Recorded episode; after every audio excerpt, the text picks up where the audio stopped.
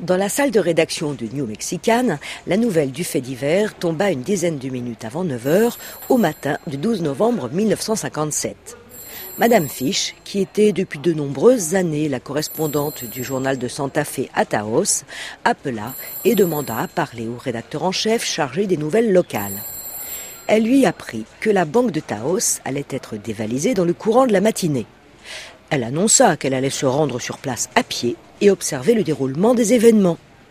Elle promit de transmettre son récit de témoin oculaire par téléphone avant 11 heures du matin, heure où la première édition était mise sous presse.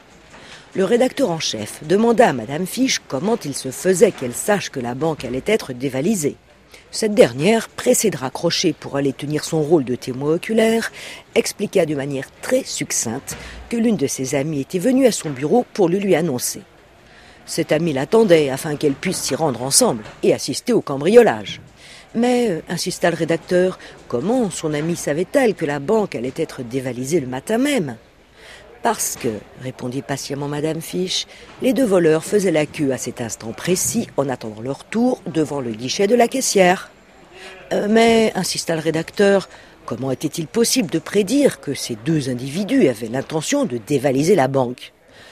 Pareille supposition avait bien des chances de se réaliser, expliquait Madame Fish, car l'un des deux hommes était déguisé en femme et il tenait un revolver sous son sac à main.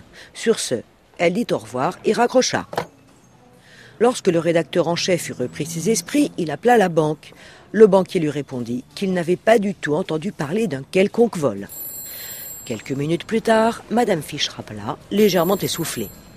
Elle signala que son amie et elle avaient emprunté à pied la ruelle qui court derrière le supermarché Safeway et étaient arrivés à la banque au moment précis où deux hommes en sortaient et s'élançaient à toutes jambes dans la rue, pistolet au poing. L'un d'eux était habillé en femme comme cela avait été signalé précédemment. Il avait du mal à courir avec ses hauts talons. Tous deux avaient sauté dans un pick-up truck vert qui était garé dans la ruelle et démarré d'après ce qu'elle avait pu apprendre de spectateurs qui avaient eu la chance d'arriver plus tôt qu'elle, les deux hommes n'avaient pas emporté la moindre somme appartenant à la banque. Elle allait continuer son enquête et rappellerait ultérieurement. Le journaliste appela à nouveau le banquier. Il lui demanda s'il était certain que sa banque n'avait pas été dévalisée ou quelque chose de ce genre. Le responsable de l'établissement bancaire était sûr que nul n'avait pris d'argent mais il était tout aussi sûr qu'il s'était passé quelque chose de bizarre. À ce moment-là, Madame Fiche avait déjà appelé pour la troisième fois et fourni au rédacteur un récit détaillé de ce qui s'était passé dans le hall de la banque. Les deux hommes étaient arrivés au moment précis où la banque ouvrait ses portes, à 9 heures du matin. Ils y avaient trouvé une foule de commerçants de Taos qui s'apprêtaient à retirer des fonds afin d'alimenter leur caisse en prévision de la journée à venir. Les suspects s'étaient mêlés à la rue et vers les guichets, mais avaient été pris de vitesse, peut-être en raison des hauts talons. Ils s'étaient donc retrouvés coincés assez loin dans la queue.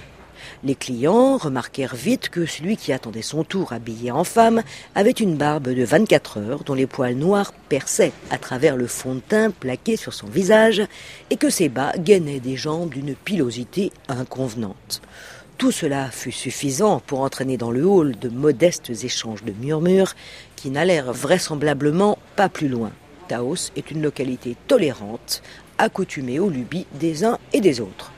Néanmoins, l'intérêt soulevé chez les gens présents s'accentua lorsque certains d'entre eux virent ou crurent voir un pistolet dans la main de la pseudo-femme. Ceux aux pieds agiles qui avaient précédé la ruée vers les guichets et qui repartirent donc rapidement répandirent la nouvelle de ce spectacle inhabituel sur Taos Plaza. Plusieurs jours après, l'un des deux suspects devait se plaindre aux agents fédéraux que certains, dans la foule grandissante des spectateurs, avaient commencé à rire sous cap.